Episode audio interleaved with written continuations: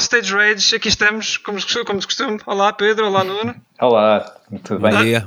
Boa Nós já não falamos está tudo bem, é aquela coisa do costume, não é? Portanto, Exato. não vale a pena, vamos passar já à frente. Sim, siga.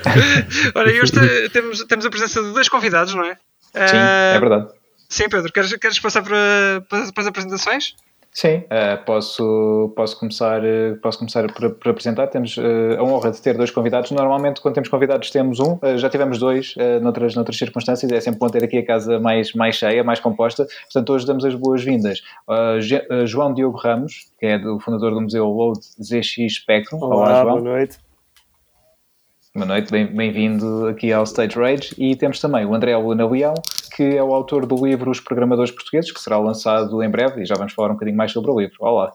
Olá, boa noite a todos. boa noite, bem-vindos. Uh, obrigado por obrigado. terem vindo uh, até cá. Uh, vamos assinalar aqui, fazer um especial, falar aqui de vários temas do ZX Spectrum, que está, está a celebrar o seu 40 aniversário e, um, e, aqui em Portugal vai ser celebrado com pompa e circunstância, num, num, evento muito especial, já lá vamos. Antes disso, falando aqui sobre as origens deste, deste museu que que, que, é um museu que acaba por ser aqui um, um, um marco também uh, a nível mundial no que ao ZX Spectrum diz respeito, e aqui uh, passava se calhar um bocadinho uh, para o João primeiro, de perguntar como é que, como é que surgiu a ideia, há quanto tempo já andavas a pensar no, no, no, museu, como é que surgiu a ideia, e Cantanhede, é, o município está muito ligado ao, ao, museu também, perceber de que forma é que a ideia foi recebida por lá. Muito bem, bem, isto eu, eu costumo dizer sempre que há aqui duas, duas maneiras de contar esta história, obviamente há, há aquela história mais pintada, mais, mais pomposa e que a gente pode aqui contar uma grande história de empreendedorismo.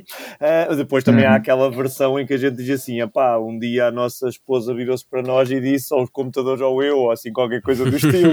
não, foi, não foi bem assim, ah, não, foi, não houve ameaças, não houve malas à porta, mas, mas na realidade, quer dizer, tem um fundo de, de verdade muito grande. Eu, sou colecionador para a idade 10 anos para cá.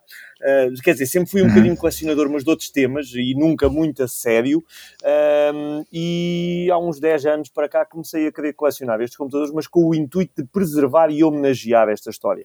Pá, como qualquer uhum. colecionador uh, e qualquer pessoa ambiciosa, as coisas saíram um bocado de controle. Uh, eu, a certa altura, tinha, tinha feito uma casa nova, os meus amigos vinham cá a casa e pá, ficavam fascinados, ficávamos horas ali a falar, e eu dei por mim a pensar. Já tinhas uma tinha, divisão museu um, na, Sim, eu tenho, aliás, eu tenho um quarto em casa que eu chamo um museu, nós chamamos de museu, eh, que é um quarto mais pequenino, está cheio de roupeiros e que na prática estava, estava com os computadores todos. Até que chegou um momento em que eu já tinha computadores atrás de computadores nas prateleiras e comecei a achar, pá, não pode ser, pois. não pode ser. E depois via uh, o entusiasmo das pessoas e pensava, pá, ter isto guardado aqui para quê? Se isto o objetivo é homenagear, uhum. é honrar a história, é recordar que Portugal teve um papel nisto tudo, então vamos arranjar uma solução. Até porque senão a outra alternativa era o quê? Era começar a vender peças, o que eu de maneira alguma queria fazer.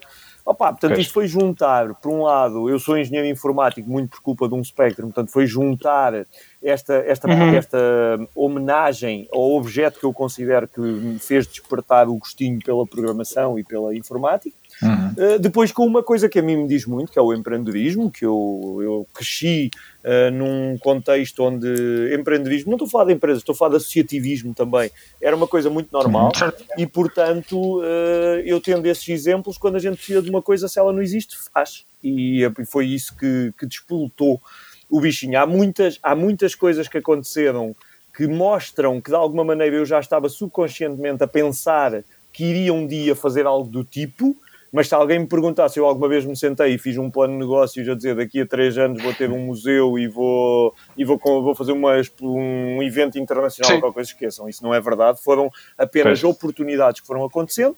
Epá, e aí é uma questão de, se fores ambicioso, é escancarar a porta e ver até onde é que consegues ir.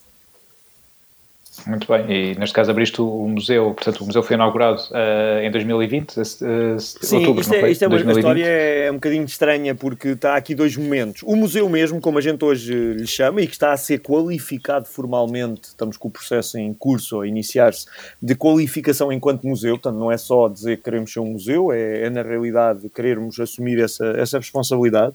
Uh, portanto, o museu, este espaço dedicado uh, ao ZX Spectrum, que mesmo assim o nome é enganador, podemos falar sobre isso mais à frente, mas uh, este uhum. espaço foi inaugurado a 17 de outubro de 2020, portanto tem cerca de um ano e meio. Uhum. Só que já tinha outro ano e meio de trabalho, ou ano e, e uns meses, de trabalho, uh, numa exposição temporária que começou noutro espaço museológico na cidade de Cantanhete, chamado Museu da Pedra, dedicado uhum. à pedra dançante, uma pedra usada em okay. escultura e construção, e, e, portanto nós tínhamos feito uma exposição temporária, onde foi quando eu comecei, se calhar, a trabalhar mais proximamente com o André, portanto já na altura começámos esse caminho uhum. juntos, e, e portanto já havia todo esse trabalho preliminar que serviu para mostrar a nós próprios também, mas também ao município, claro, que na realidade isto não era uma coisa de dois ou três uh, quarentões que achavam que isto merecia ser homenageado. Não.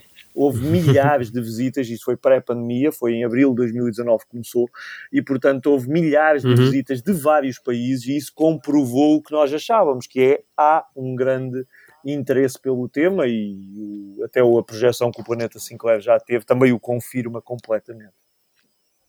Esses milhares Exato. de visitas ainda, ainda no, espaço no, espaço temporário. temporário. Nós tivemos visitas de Portugal, okay, okay. Espanha, Brasil, Inglaterra, França, Turquia, Polónia, pelo menos estes. Pelo menos estes tivemos. Uhum. Muito fixe. E vinham de propósito ou estavam de passagem é, é assim, por Cantanhede Nós temos que ter, ser muito realistas e perceber o seguinte, Cantanhede não é uma cidade turística. A zona centro é uma zona terrível do ponto de vista de não há concentração. Não é, atenção, terrível é uma palavra aqui bastante infeliz da minha parte. Sim, Mas sim. o que eu quero dizer é, a zona centro está cheia de locais espetaculares para visitar. Para a Serra da Boa Viagem, Bussaco, Viseu, uh, Nazaré, Leiria, Aveiro, ou seja, é, mas é preciso andar de carro, portanto não estão concentrados. Um, e portanto isso faz com que, é assim, alguém dizer, ah, as pessoas vieram uh, especificamente só para vir ao museu, é assim, houve algumas, mas foram exceções. Eu tive, tive pessoas conhecidas inglesas que vieram cá. Eu tive um inglês a dizer, eu tive de vir de Inglaterra a Portugal para andar num Sinclair C5. Uh, mas isto são exceção. O normal é a pessoa vem de férias a Lisboa, Porto, Algarve, o que quer que seja, sabe que uhum. existe um museu e quer vir e vem, e vem passar aqui às horas. E vai lá. Claro. Mas eh, isso acaba por ser também, uh, lá está, algo que é importante, e falávamos da questão do município estar muito envolvido com, com o museu, porque também é algo que acaba por trazer, como dizes, visitantes uh, que uh, sabem que, que, que, está aí o museu, que vão querer visitar o museu e acabam por visitar Completamente, e aí Cantanhede e o município de Cantanhede teve a inteligência de aproveitar a oportunidade, ou seja, eu costumo dizer que o, o município não é um parceiro, é o parceiro. Uhum. O que eu pensei quando, quando comecei a imaginar, ok, eu vou fazer um museu, eu vou pôr a coleção disponível para o público, o que eu pensei foi, o que é que custa dinheiro num museu? É ter o espaço, é pagar as contas relacionadas com o espaço e ter as pessoas para o manter aberto. Epá, eu precisava de alguém que tivesse interesse em fazer isso, em fazer isso.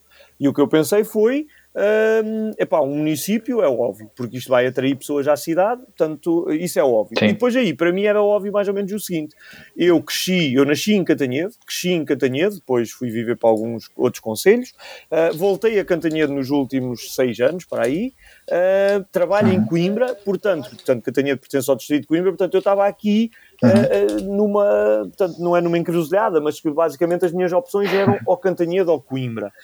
Um, epá, pois. Cantanhede uh, mexeu-se, foi ágil, mostrou que tinha interesse e, portanto, eu, eu tenho muito orgulho em estar a contribuir ou a fazer este projeto na, na minha cidade. Sim, acaba por fazer sentido porque, lá está, nasceste em Cantanhede, a tua paixão, ou melhor, a, a tua profissão foi, uh, uh, o interesse começou com o Spectrum e agora juntaste o teu sítio, o teu local de nascimento e, e o objeto que deu o empurrão para a tua profissão Sim. não só. Isso, isso é muito, muito fixe. Olha, ah, já, deixa-me só fazer uma pergunta, como é que foi uh, atravessar esta pandemia e como é que foi gerir o museu durante esta pandemia? Era isso que eu também queria saber. Começar, começar nessa altura. Começar e, basicamente... Vocês, vocês, vocês estão-me fazendo perguntas lixadas. Isto opa, não, é, é loucura, a sério. Eu, não, eu, eu, às vezes eu sou, eu sou um gajo muito sortudo e sou um gajo muito otimista, completamente. Eu sou. Há aquela brincadeira, não é? Do copo meio cheio ou do copo meio vazio, depois ainda há aquela versão de enquanto estamos a discutir isto, o empreendedor vende o copo, não é? Uh, portanto, aqui, por muito otimista que eu seja, epá, ninguém está preparado para toda esta situação. Nós abrimos o museu em outubro. Eu tive três datas de inauguração, uma inauguração internacional, como estamos um bocado agora a fazer, eh, se calhar na altura não uhum. tão grande, também os contactos não eram tantos, mas com jornalistas internacionais a virem, com, com pessoas da família do Sinclair já estavam na altura alinhadas, Pá, e três vezes tive de cancelar, portanto é completamente frustrante uh, lidar com isso. Nós abrimos em outubro, O museu funcionou até dezembro, janeiro, fevereiro e março teve está fechado de 2021, uh, eh, mas de resto teve sempre visitantes, uh, aberto, com as, obviamente com as restrições da, da Direção-Geral de Saúde. Uh, epá, uhum. não é fácil. Uh, o que é que nós fizemos e como é que eu pessoalmente lidei com isso? Um, olha, se calhar foi a desculpa que eu precisava para me virar para o digital nessa altura, ou seja, depois de montar o museu, o que eu pensei foi: estamos em pandemia, obviamente as pessoas têm medo de vir, algumas vêm, mas não vêm em grande número como vinham antigamente. Visitas guiadas, muito poucas, as excursões das escolas e tudo isso, que é a coisa mais importante, poucas na altura, agora já estão a voltar. E portanto, o que eu pensei foi: eu vou, tenho de virar para o digital. E então foi quando começámos a dinamizar o canal de YouTube. E, e portanto foi a partir daí que começámos a. Aliás, o primeiro vídeo significativo no YouTube foi a 10 de dezembro de 2020, porque a fábrica da Timex fazia-se precisamente 50 anos e nós, a fábrica da Timex em Portugal, e nós tivemos acesso às fotos históricas uh, que nos foram facultadas por familiares de quem, quem abriu a fábrica, digamos, uh, dos primeiros diretores gerais, e, e que, que, são pessoas até que vêm a este evento, neste fim de semana, e, e portanto, portanto foi aí que começou também a aventura do digital.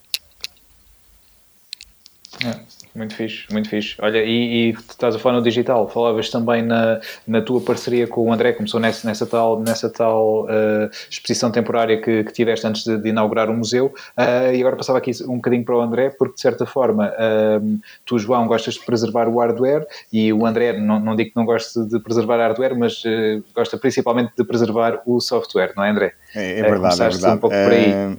foi, foi um pouco. Tenho a sorte que o software ocupa menos espaço que, que o hardware, portanto a minha casa Sim. não chegou ao ponto uh, da casa do João, porque eu cheguei a ver a casa do João uh, antes de ter as coisas todas no museu, julgo eu, e aquilo, realmente aquele, aquilo que ele chamava museu, aquilo estava atulhado de, de material, ainda está, ainda está julgo eu, ainda está. Uh, ok, as cassetes ocupam realmente muito menos espaço e tem a vantagem que é aquilo que existia em Portugal era essencialmente cassetes piratas, portanto o, o que me interessa é preservar o seu conteúdo, é, uhum. é, é passar a fita para digital e depois a, a cassete no fundo acaba por perder o seu valor e posso reciclá-la, portanto tenho essa vantagem. Obviamente também tenho, também tenho para aqui muitos computadores, 20 e tal, eh, segundo as minhas contas, mas não, não chego ao ponto uh, do, do João. Teres uma divisão inteira, não é? Ocupada. Não, isso, isso não é necessário, quer dizer, eu tenho cassetes na, na, na, na garagem, tenho nos armários, tenho por todo o lado, são já uns bons milhares, especialmente portuguesas, porque é aquilo que me interessa mais. Uhum um, preservar, embora eu tenha também muitos originais ingleses da, da, uhum. da, época dos anos 80 e dos novos jogos, porque parece que não, as pessoas pensam que pois, o, os SX não está obsoleto, mas quer dizer, todos os anos saem 250 jogos e pois. se calhar metade deles em versão física, portanto em versão de cassete. Uhum. Obviamente que eu gosto de ter também, não, não, não, posso comprar todos, como é óbvio, mas gosto de ter uma boa parte deles, especialmente. Quanto é que custa em média um, um jogo novo? É assim, uma cassete anda à volta dos 10 euros. Uh, pronto, okay. algumas mais baratas, 6, 7 euros. Por exemplo, a, Bitma, a Bitnamic, a eh, Tecnamic do, do Flip, uh, Flip Veiga, eles têm uns preços uh, engraçados e conseguem fazer as cassetes produzidas cá em Portugal à volta ah, dos 8 euros. Pois ainda, ainda, ainda há uma fábrica aí no, no, no norte que produz cassetes. É verdade. Não é? é fantástico. É, é, e agora depois há aquelas edições de luxo, uh, que eles chamam de luxo, que andam à volta de 25 euros, uhum. pronto, com caixas, com, depois com algumas, uh, algum merchandising lá dentro, Sim. mas tem algumas que em vez de cassete é uma, uma cartridge, porque elas continuam a ser feitas, os, os preços depois já vão para a volta dos 50 pois. euros. Mas se formos ver também na altura, um jogo original em Portugal nos anos 80 custava dois contos e qualquer coisa, portanto não há Sim. de ser muito diferente do que. Do que Até era mais caro, né? Porque dois contos na altura. Era, uh, exatamente, mesmo... dois contos na altura não é dois contos agora. Portanto, Exato. Uh... Meninos mais novos, dois contos, equivale mais ou menos a 10 euros na altura em que foi feita a transição. pois, Enquanto nós comprávamos, por exemplo, as cassetes pirata em Portugal custavam 200 escudos, eram 200 é. escudos, não é? Portanto, Uh, e daí que a maior parte das coisas que encontramos uh, agora cá em Portugal e também muita da coisa, das coisas que eu tenho encontrado e que tenho preservado vêm em cassetes piratas. Um, mas é, é, pronto, era, era o normal que na altura nós éramos miúdos, não tínhamos dois contos para, para dar uh, por, por cassetes, portanto claro. limitávamos a, a, copiar uns dos outros e de vez em quando comprávamos uns jogos a 200, 250 escudos, 150. Uhum. Mas que pensavas é? que eram originais. Era o que a malta fazia com a música. Mas que pensavas que eram originais. Ah, exato. Não, eu, eu, sabia, eu sabia que não eram originais, eu, não. eu comprava as revistas, eu comprava as revistas inglesas e sabia a diferença. Mas a realidade é que a maior parte das pessoas em Portugal pensavam que eram originais e uh, os donos das lojas, obviamente que sabiam que não eram originais, pois. mas interessava-lhes ter essa conversa, porque senão as pessoas também não compravam, claro. não é? Claro. Uh, agora, era ingrato nós comprarmos, eh, pronto, e, e, as pessoas agora têm a mania, ah, o jogo fazia o R-Tape Loading Error, não entrava, não entrava porque as cassetes piratas eram de, de, de má qualidade, a gravação era, era de má qualidade, porque basta olharmos para uma cassete original, são raras aquelas que não entram porque o som, pronto, a qualidade é muito... Claro é muito superior. Por isso é que nós tínhamos esse problema depois. obviamente, os jogos Uh, vamos imaginar um simulador de voo ou algo do género. Isso vinha sem instruções, claro que cá não, não conseguíamos pôr, nem sabíamos as teclas, quanto mais jogar, mas pronto, era aquilo que tínhamos, era Isso a é realidade é no nosso país. Não é? Porque se entrasse no avião também. Eh, pronto. Pois, exato. mas, mas era, era, a realidade do nosso país. A, a consequência é que uh, no, em países como Espanha, Inglaterra, uh, portanto, tornou-se uma, uma indústria, os videojogos, não é? Compensava uh, financeiramente, monetariamente para, o, para os programadores. Em Portugal não, porque uh, nós fazíamos um jogo hoje, no momento seguinte, no dia seguinte já estava a ser pirateado então, em todo o lado, André, não tínhamos qualquer a, a, a retorno. aí é do Omnicopy que o, o Omnicopy é português e que o autor deu uma uhum. entrevista em que dizia, ele é Jorge qualquer coisa, e ele deu uma entrevista em que dizia precisamente, opá, a gente vendeu para aí duas ou três cópias, a partir daí usaram o Omnicopy para copiar o Omnicopy. para copiar, acabou. Olha, ainda, ainda, hoje, ainda hoje eu recebi uma cassete de, de, de, que me ofereceram, uma cassete da Timex para, para ser preservada, já está, uh, em que no lado B copiaram por cima do jogo da Timex, ela estava gravada no lado A certo. e no lado B, era um, uhum. um, um, jogo, Salto da Morte, uh, e no lado B tinha o, precisamente o Omnicopy. Omnicopy 2. Nunca houve um. O Omnicopy 2, sim. sim. Exatamente, que era o copiador. Esse e o Pirata eram os mais copiadores usado, é. mais famosos uh, portugueses. Portanto, aliás, eu tinha os eu dois e utilizava também. também. para fazer as minhas cópias, não é? Uh, portanto, agora, relativamente ao João, uh, uh, nós até nos conhecemos, a, história até foi engraçada, não, até foi antes de, de, do início do museu, e quando uhum. foi o início do museu, ainda no, no no Museu da Pedra, eu fui uma das pessoas que fui lá falar também. Mas a minha relação com o João até vem por causa de uma impressora. Uh, não sei se te lembras, João, que aí há uns anos tu Sim. procuraste, no, estavas à procura selada. de uma impressora da Timex. Não é da selada, é até sim. antes desta. Eu passei-te uma selada que trouxe dos sim, Estados ainda Unidos, está selada. mas essa é sim, Alphacom. É Alphacom, exatamente. Eu também, eu não a conseguia uh, abrir, portanto, mas não, é anterior Sim, quando eu estava à procura de uma Timex Printer, Printer, que é uma. Já, bem, isto é só, obviamente, para quem ligar muito a isto, mas é aquela impressora da Timex a 2040, mas há uma. pá, eu só vi duas ou três até hoje e já consegui uma, mas é, há uma em que, pá, lá fizeram uma etiqueta diferente, em vez de dizer Timex Sinclair 2040, diz Timex Printer 2040 e o colecionador gosta de ir ao pormenor, pronto. Claro, eu, eu, eu, tinha essa, vi, que o João andava à procura e, e predispus-me a, a, trocar por uma impressora normal com ele. Ele apareceu aqui em casa, acho que tu nem, nem me conhecias, mas vieste cá a casa, trocámos a, a, as Sim. impressoras, pronto. E, e, e, em vez de trocar impressões, Sim. trocaram impressoras. É, é, exatamente, pronto. E foi a partir daí que depois nasceu essa relação também de, de, amizade. Depois, obviamente que, que o, pronto, temos interesses comuns, não é? O João é a parte do hardware, a minha é a parte do software, tudo uhum. muito ligado à parte histórica também eh, portuguesa, portanto acho que complementamos na perfeição e, e, depois o trabalho do museu complementa também o trabalho do Planeta Sinclair. E vice-versa. Uh, pronto, é e vice-versa, claro. Exato. E, e sobre, já que falas do, do Planeta Sinclair, também para, para apresentarmos uh, aos, aos, nossos ouvintes, tu iniciaste, neste caso, o, o blog, não é? O Planeta Sinclair. Uhum. Uh, Sim, para quem não conhece, é um blog, exatamente. Para quem não conhece, e um, iniciaste-o em 2016. Foi, olha, o, o, Planeta. Sim, é, o primeiro post foi em janeiro de 2016 e na altura uhum. aquilo foi uma pequena brincadeira só. Uh, eu lembro-me que aquilo tinha. O primeiro mês tive 200 visualizações por, por, por mês. Eu agora chego a ter 35 mil por mês. Ei, estamos, estamos a caminhar para um milhão de, de, visitantes, não é? é incrível. É incrível, não é? Ainda mais quando em é um português. blog de, um, de algo que é um lixo, que é, um, é português, é escrito em português. Uh, eu faço questão de escrever em português, eh, embora já eh, tenham tentado convencer a escrever em inglês, eu faço questão que seja em português, porque é, é a nossa identidade, uh, e, e, porque é um nicho. O ZX Spectrum, realmente agora, o retro está na moda, mas continua a ser um, um objeto de, de nicho, e de culto também, não é? E de, e de, culto também. Agora, é engraçado que 75% dos visitantes do, do, do, planeta Sinclair são uh, estrangeiros.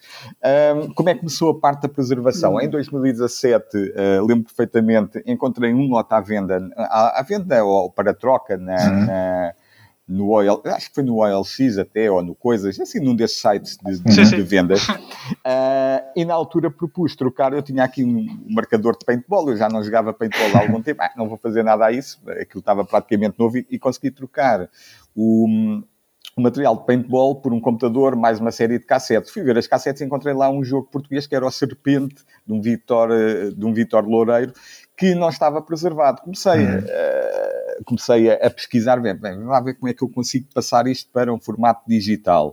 Uh, lá consegui descobrir, uh, a partir daí agora é muito fácil, não é? Mas foi, foi isto que deu origem. Partilhei no Planeta Sinclair e desde logo foi um sucesso enorme por, por verem um jogo português que era desconhecido a ser. É um jogo, portanto, é um jogo sem grande importância, é um clone do, do Snake. Snake. Portanto, não tem, exatamente, não tem nada especial. Mas, mas foi é, simbólico, eh, foi o simbolismo que, que, que trouxe e, e, ver a adesão que isso teve. A partir daí comecei a, a, a provocar a comunidade. Comecei, bem, já comecei também a comprar uh, lotes, muitas vezes às cegas, mas foi, por exemplo, foi assim que eu consegui comprar o lote do espólio do Eurico da Fonseca e, e conseguir preservar os programas dele, que, pronto, que são realmente eh, pérolas eh, da programação portuguesa.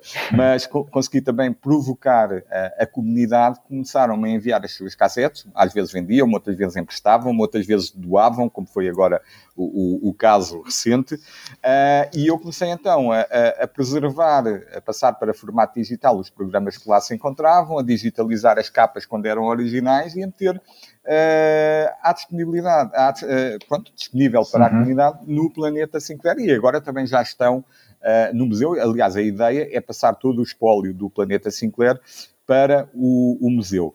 Uhum. Uh, porque além do software, nós também fazemos a preservação de tudo o que é literatura, por exemplo, as revistas, as mini-micros, o, o Micro 7, o Clube Z80, tudo isso já está preservado Uh, ainda tenho algumas coisas para, para, para colocar no blog, portanto, eu também não meto tudo de uma vez, porque senão o interesse também se perdia. Nós, uhum, nós temos claro. que ir mantendo o interesse das pessoas, portanto, não pomos tudo de uma vez. Eu, eu neste momento, devo ter mais de 500 ainda, uh, os, os, chamados MIAs, como eu te chamo, para, para colocar.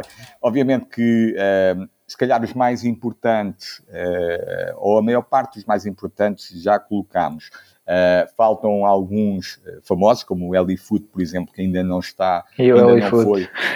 É, este ainda não foi encontrado. Ou, por exemplo, o que vamos disponibilizar no sábado, uh, do, no, no, evento do museu, que é o Vasta Gama, a viagem uhum. de Vasta Gama à Índia, que os vão. Uh, eu ouvi falar hoje, se calhar foi na, foi na, na, TSF, foi na entrevista sim. para a TSF, ok, sim. foi isso. Mas foi, uh, pronto, é, é, se calhar talvez o jogo mais importante português. É um jogo já que apareceu numa época tardia, em 91, mas estava ligado ao projeto Minerva, foi disponibilizado nas escolas uh, e, e, era um jogo que era desconhecido, ele não era falado em, em lado algum.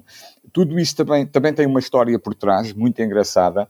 Uh, e que tem a ver com um artigo que eu vi no Microset, quando estive a preservar uh, o jornal, o uhum. suplemento do jornal, e vi uma entrevista a um libânio guerreiro que tinha feito dois jogos, um, um Hero e o SOS Naufrágio. Uh, e pareciam até ser bastante interessantes, mas independentemente disso, eu quando vejo um, o nome de um programador, pronto, vou às minhas buscas na internet. Felizmente, Libânio Guerreiro não, não é um nome muito facilmente dei com ele. Mandei-lhe uma mensagem e ele respondeu-me. Uh, e estou em contato com ele, ainda hoje falei com ele. Uh, e então um, ele encontrou as cassetes com os antigos jogos, confiou em mim, mandou-me, tal como, por exemplo, já tinha feito o filho do, do compositor Pedro Osório, com a Corrida de Caracóis, portanto, vão-me mandando as coisas, eu preservo, depois devolvo, obviamente, e hum, consegui preservar aqueles dois jogos. Mas conver na conversa, o Libânio disse-me que tinha, tinha um outro jogo que não estava preservado, nem sabia onde é que estava, nem sequer tinha, nem sequer tinha em cassete. Eu, eu tinha visto qualquer coisa de um Vasta Gama em algum lado e perguntei, por acaso é o Vasta Gama? Ele disse, ah, sim, é o Vasta Gama. Não é que ele depois, passado uh, uns meses, lembrou-se, encontrou estes disquetes, mandou-me, eram disquetes para o sistema FDD da Timex, mas conseguimos, com o Ricardo Reis, conseguimos Uh, conseguimos fazer a sua preservação uh, e é isso que vamos no sábado que vamos apresentar. no sábado apresentar à comunidade. Agora, o, o, programa tem, tem umas nuances, não é um programa típico do, do, do, GC Spectrum, ele tem que ser lido no sistema de discos da Timex no FDD. Obviamente que os emuladores agora também permitem fazer a sua leitura. Uhum. E eu, eu, no post que, vou, que, que ele já está agendado, eh, explico como é que se há de fazer. O, o, este também é o. É o, tem, tem uns problemas, o, o, o, próprio jogo. A certa altura, quando estamos para o fim, faltam, uh, há uns mapas que uh, o, a, o código, a, a, tabela não está a buscar os mapas corretos. O que é que nós estamos a uhum. fazer? Obviamente que esta é a versão original, vamos mantê-la, mas com o Felipe Vegas estamos a trabalhar na conversão para o, o 128 capa, já com os mapas corretos, todos corretos, para poder uh, depois correr num espectro normal e, e, até porque o sistema de discos da Timex FDD, de, uh, pouca gente o tem, uh, e quem quer jogar na plataforma física, são poucas as pessoas que o conseguem fazer. Num computador 128K, quase toda, muita gente tem, pelo menos as pessoas que gostam do Spectrum têm, e permite que possam jogar já o pronto, o vasta gama em, em, toda a sua glória. É um jogo que vale a pena, realmente, uh, e, eu conheço praticamente todos os jogos portugueses que foram feitos, pelo menos conhecidos, uhum. e uh, não tenho qualquer dúvida em dizer que é o melhor jogo que nós fizemos, uh, ainda por cima numa época já tardia. Portanto, isto foi o Líbano uhum. Ferreira. Sim, sim. Já, já, já, uma época já, já tardia, já no final de vida, possivelmente, da GC Express, não é? Não, 91 já estavam os 16 bit em, em grande, não é? Já uhum. quase ninguém ligava ao, ao GC Express. Agora, a realidade é que o Vasta Gama uh, foi uh, com o projeto Minerva apareceu nas escolas, pelo menos de Lisboa. Tem, temos registros, tenho registros de uh, pessoas que o jogaram na escola, tipo no Filipe de Lencastre, essas escolas talvez mais uh, emblemáticas, e uh, nas aulas de história eles tinham, tinham jogo. Agora, o jogo é muito comprido, é muito longo, daí provavelmente ninguém o tenha terminado. Olha, o Wilson gosta e... de jogos compridos. Sim. Este, este, realmente, os jogos do Spectrum, há muitos que real, realmente são relativamente rápidos. Este não, é um jogo que uh, pode demorar dias e dias. Uh, no fundo, ele tem algumas semelhanças com o Lords of Midnight e com aquele universo. Uh, é, é, passado na, na, época dos descobrimentos, mas uhum. tem, tem alguma analogia com. Uh, o universo do Tolkien. Aliás, o, o, o jogo anterior do Libânio uh, era passado na Idade Média uh, como ele chama, e, e, e, que traz à memória também o Lords of Midnight, o Tolkien, etc, etc, etc. Mas é um jogo muito, eh, é de estratégia e aventura texto muito, muito comprido. Uhum. Olha, e já agora, já que estamos a falar desta, desta questão de preservação dos jogos, como é que funciona a questão do, dos direitos de autor aqui? Eh, pronto, vocês têm que partilhar software Possivelmente tem direitos, não é? é assim, que... uh, a, a, pronto, obviamente que isso já está obsoleto a maior parte deles. Uh, independentemente de estar obsoleto ou, ou não, uh, a questão dos direitos de autor, eu contacto sempre o. Ou, ou, tento contactar sempre o, o seu autor. Eu, por exemplo, uhum. tenho uma série de jogos aqui. Uh, que uh, uh, alguns até bastante interessantes que não vou partilhar porque o, o programador uh, não quer. Pois. É o caso do Talismã, por exemplo, uh, do, do, do Zé Antunes. Aliás, nós nem conseguimos falar com, com o programador, ele recusa-se a falar, mas tenho outros do, do, de um clube de Setúbal, a Phantom Club, que uh, o programador afastou-se, também não quer, não quer não quer partilhar os seus trabalhos, tudo bem, nós respeitamos. Eu uhum. tenho, tenho-os, tenho e mandei para o programador o, o, que não se importou nada, não é? Obviamente tenho é falado no, no livro, mas não vamos, esses vamos respeitar a vontade do programador, claro. não vamos partilhar com a comunidade, embora tenhamos o registro para que, pronto, para que não se perca que, uh, o, que, que apesar de tudo, é? a situação em Portugal, pelo facto de não ter havido um circuito comercial como, como noutros países, uh, acaba por, hum. nesse aspecto, agora, se calhar ser um bocadinho mais simples, porque a gente vê o fenómeno em Inglaterra, hum. Onde há, uh, inclusivamente, grandes confusões relacionadas com compras de direitos de autor, mas em que ninguém sabe muito bem se realmente os direitos estão a ser comparados ou não. Aliás, há grandes polémicas envolvidas, mas lá fora nós, nos nossos casos, como sim, as editoras sim, sim. eram muito poucas, para não dizer quase nenhumas, portanto a Astor, a Timex, o que quer que fosse, uh, uhum. se acaba por simplificar, porque o contacto é muito mais com o autor, não é?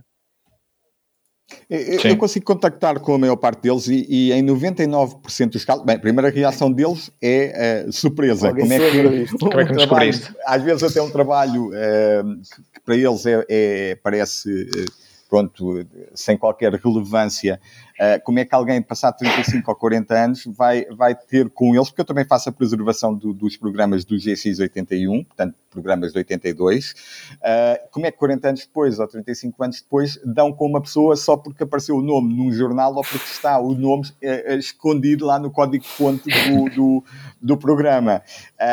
pronto, mas agora com a net é muito fácil de chegarmos a, a, às pessoas. A Sim. segunda reação deles é ficarem todos contentes por alguém realmente ainda estar estar eh, ainda se interessar pelos seus trabalhos e, e, também, mais uma vez, surpresa por verem que a, a dinâmica toda que continua associado ao, ao ZX Spectrum. Uhum. Tem um caso muito engraçado, por exemplo, de um, de um professor de Coimbra, uh, de um professor, de, ele mora em Coimbra, mas é um professor que teve em várias escolas e que fez muitos trabalhos, uh, muitos programas educativos Uh, ele mandou, eu consegui contactá-lo, ele tem 90, já, já, passou dos 90 anos, continua bastante lúcido e continuamos Boa. a trocar muitos Aliás, no livro uh, eu tenho um artigo uh, sobre ele, o professor Aurélio Fernandes, em que ele me dá um testemunho que realmente é espantoso sobre a forma como se trabalhava na altura e, e pronto, e, e, ele fica todo contente realmente de, de, de, estar a ser alvo, no fundo, de estar a ser homenageado 35 anos depois,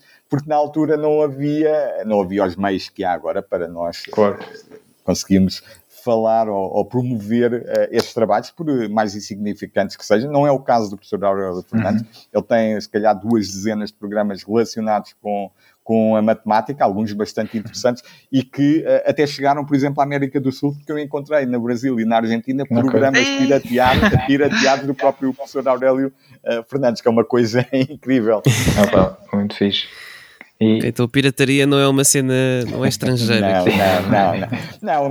Mesmo em Espanha havia, havia também muita pirataria uh, em Espanha. Obviamente que eles depois tinham, tinham a Herb, tinham, tinham as cassetes com acordes especiais que eram uhum. uh, mais baratos, mais ajustados à, carteira dos espanhóis. Eram cópias controladas. ingleses. Agora, isso foi isso que não aconteceu cá em Portugal e que poderia se calhar ter desenvolvido Uh, o, o, panorama de Spectrum era, em Portugal era ter arranjado esse acorde. Isto, no fundo, no início houve com a Timex, porque a Timex lançou, uh, lançou uh, os programas ingleses, a maior parte ingleses, Uh, jogos uh, traduzidos para, para português, muitos para uhum. o, o Timex 2068, e as cassetes custavam 400 uh, escudos e eram, e eram, uhum.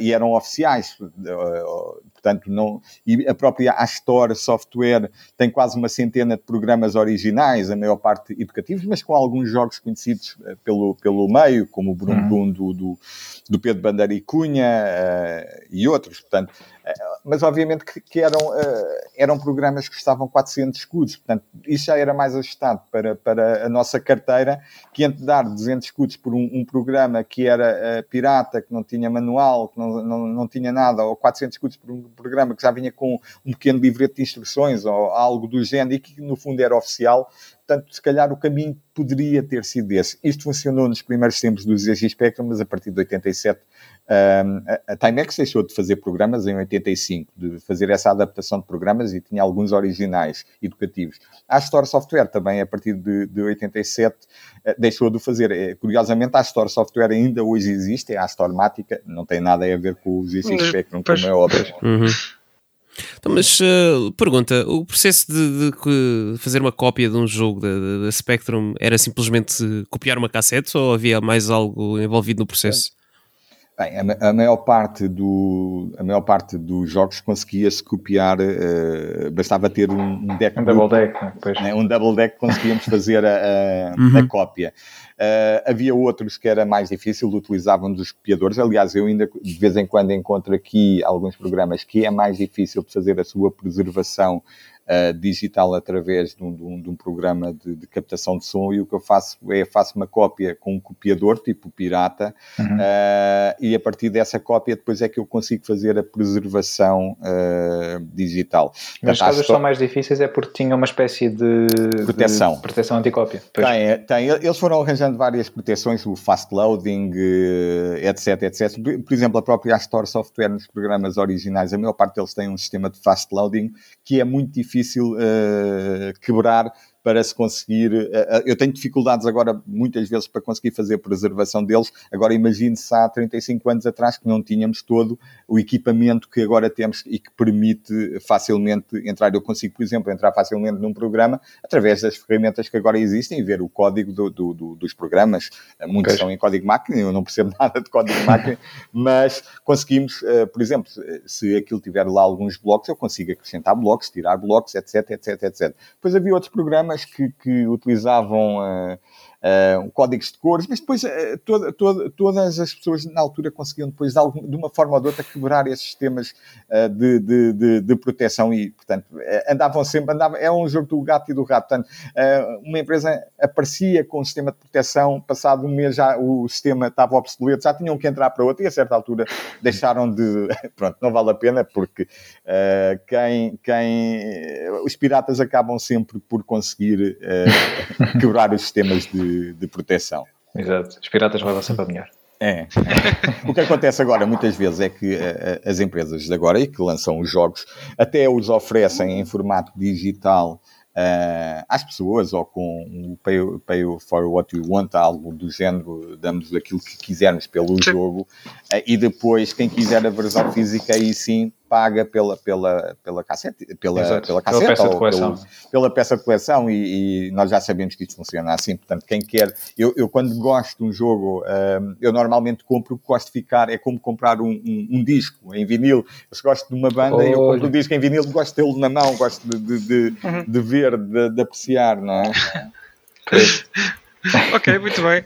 E, olha, olha só... acho que Sim. temos um, algo para falar mais à frente, quando acabarmos eh, aqui de falar da, da questão do, do, do, do Spectrum e, e, tudo mais. Eh, agora que falaste em, em discos vinil, uh, André. Pronto, o Pedro já ficou com, com o pulgar atrás da orelha, pronto, já está. É, essa, essa, é outra da, das minhas paixões, portanto, ainda ocupa mais espaço Ui, que então... as Pois, pois é, é verdade. Mas pronto, já, já, já falamos um bocadinho mais no final. okay. Olha, uh, se calhar íamos saltar aqui um bocadinho para, para o evento deste fim de semana. Há bocado estavam a falar do professor Aurélio, ele vai, vai estar no evento. Uh, não, que o professor Aurélio Fernandes tem, tem problemas de mobilidade, mas, ah, eu, mas eu já falei com o João e eu faço questão de depois de ir pessoalmente uh, ter com o professor Aurélio Fernandes e entregar-lhe uma cópia autografada uh, do boa, livro. Boa. Olha, mas falamos um bocadinho do, do evento, então. É, que é, com quem é que podemos contar? Acho que é, é o João, vai ser? Se calhar é a pessoa certa. Exato. Opa, não mesmo. sei, não, não sei o que é que vai acontecer, não tenho mais pequena ideia. oh, um, um, evento. Uh, ok, olha, estamos a falar de, obviamente, de um, um, evento marcante. Acho que o programa fala por si próprio.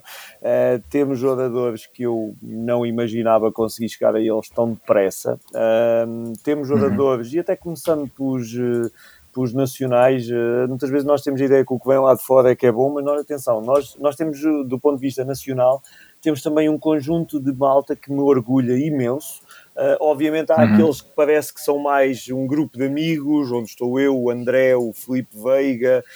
Um, naturalmente fazemos já muita coisa em conjunto já há muito tempo. Olha, basta, basta, basta falar no GOTY, no Game of the Year, o evento do Planeta Sinclair, onde participamos todos. Uh, mas uh, temos o Miguel Guerreiro, que é a pessoa que se hoje podemos um, utilizar cartões de memória em vez de usar cassetes nos Spectrums, é porque uh, uhum. esta pessoa de Setúbal uh, desenvolveu um sistema chamado XDOS, que é o que permite fazer isso e que é usado por placas por hardware uh, de vários modelos uh, e que, portanto, são vendidos e produzidos em várias partes do mundo. Portanto, é, é uma coisa que a gente nem tem noção que era um português que tinha feito isso. Foi uma grande surpresa para mim.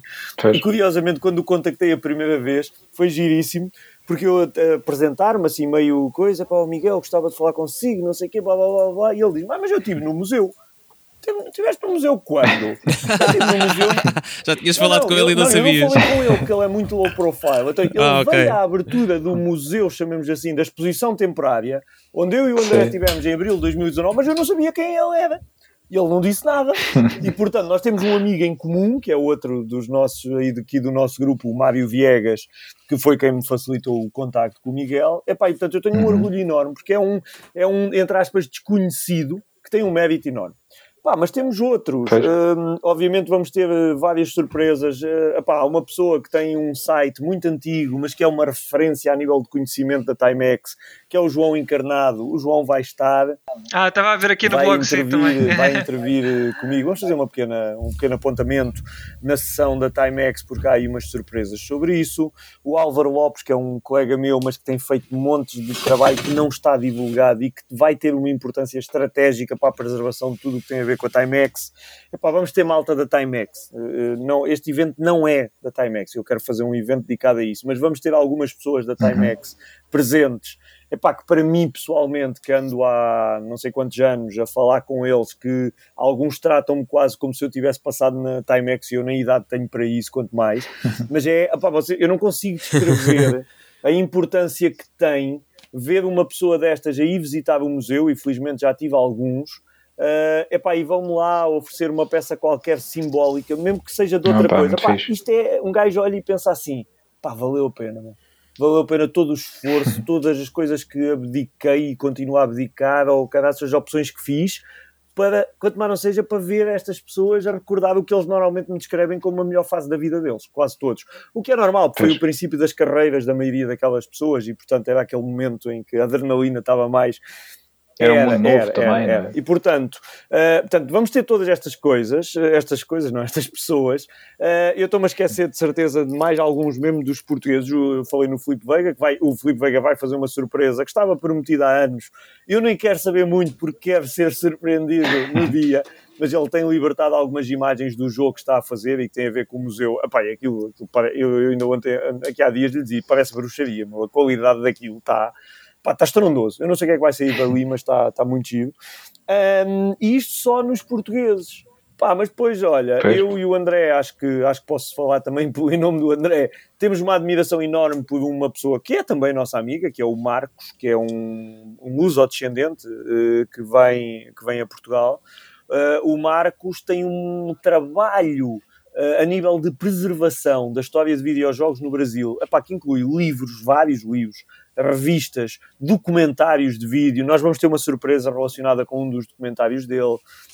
Um, e, portanto, é um exemplo do ponto de vista de preservação, uh, preservação uh, e de produção de conteúdos uh, para recordar esta história. Tem também uma editora que lançam alguns destes jogos antigos e jogos novos. Um, e depois, quando começamos a olhar então para o panorama internacional, epá, eu nem, nem no melhor dos meus sonhos conseguia imaginar isto. O André, o André sabe da história. Há ali oradores que foi um bocado, eu, eu, eu, eu como qualquer informática, acho que quando alguém diz que a gente não consegue fazer uma coisa, epá, meu amigo, isso é o, é o, é o que é preciso para motivar. Há ali uns jogadores que eu lembro-me que foi, eu ouvi alguém a dizer, ai, não conseguiram convencê-los a ir não sei aonde. E eu, o quê? Vamos lá ver se conseguimos ou não. Pá, e o que aconteceu?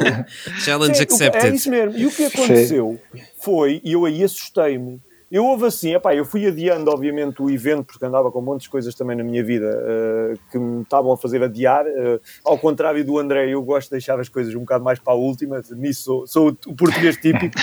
E, e, portanto, mas o que eu quero dizer é, a certa altura, assim um bocado num rasgo de, epá, tem de ser, vamos embora. Começa a fazer contacto. Sim. E não houve um que me dissesse que não. E aí eu assustei-me, porque eu pensei, eu, espera lá, se esta malta bem toda, eu vou ter aqui um problema. Eu não sei como é que vou resolver isto. Bem, aí comecei-me a assustar. Tanto que o evento, se calhar, quando eu comecei a imaginar, não era um evento de dois dias. Epá, só que o, o programa Fez. era tão rico. E eu tive pessoas a dizer-me: olha, eu não posso ir a Portugal nesse fim de semana, mas eu quero ajudar. Como é que eu posso fazer? E eu, pá, olha, participa já à distância. E é por isso que temos algumas uhum. pessoas que não vêm fisicamente, mas que está mais que prometido que vão vir. Isso para mim é inequívoco. Pá, depois uh, da família Sinclair havia um contacto que eu já tinha há alguns anos, uh, do sobrinho do Clive Sinclair, do Grant. Depois também comecei uhum. a falar mais recentemente algumas vezes com o filho, com o Crispin, uh, com um dos filhos. Um, e portanto o Crispin também se disponibilizou, também teve mesmo para vir, mas pronto, acabou por ficar em UK porque lá um, havia lá um outro evento que ele tinha de estar, mas já uhum. ficou prometido à visita. Um, epá, e a última surpresa foi, se calhar, a maior, porque se formos a ver, ah, ah, os dois nomes que, digamos, mais contribuíram para o desenvolvimento do Spectrum uh, acabam por ser um colaborador da Sinclair, que era o Richard Altwasser, era, é, uh, e o Steve uhum. Vickers, que era, não era diretamente da Sinclair, era um subcontratado de uma empresa chamada Nine Tiles, uh, mas que foi, toda a gente já viu o nome dele, porque é o autor dos manuais do Spectrum aqueles manuais cor de laranja, okay. que, que tem uma imagem que é de um, de um artista, do John Harris. John Harris. Temos uma grande surpresa também para anunciar no fim de semana sobre o John Harris. um, e, portanto, uh, o Steve Vickers foi uma surpresa que me fizeram. Aliás, eu tinha o programa todo fechado e estava a falar com uma pessoa com quem andamos a fazer um trabalho na área de vídeo, um projeto internacional, Pá, e ele basicamente disse-me: Olha, eu fiz uns convites em teu nome para participarem umas pessoas no evento. E eu, é? E fiquei a pensar: epá, olha, está bem, se acontecer, a gente de alguma maneira resolve isto. Seja. Bora. E pronto, e portanto. Está é, completamente recheado o evento. Recheado. E olha, tendo em conta algumas pessoas, como eu, por exemplo, que não, não chegaram a apanhar uhum. essa era da Spectrum. Uhum Uh, quando entrei no mundo dos videojogos era um bocado mais da altura da Super certo. Nintendo e da Mega Drives e coisas parecidas. Uh, há algum tipo de, de, interação com a Spectrum que as pessoas possam ter no, no evento? Algum, alguma Sim. consola ligada bem, que possam bem, experimentar tu, tu, e jogar? Ai, Jesus. Uh, Opa. consola. consola, sim. Neste momento, neste momento, sim, já estou aqui a arranjar problemas. Já saíram do podcast. Lamento informar. Yeah. Não, Peço desculpa.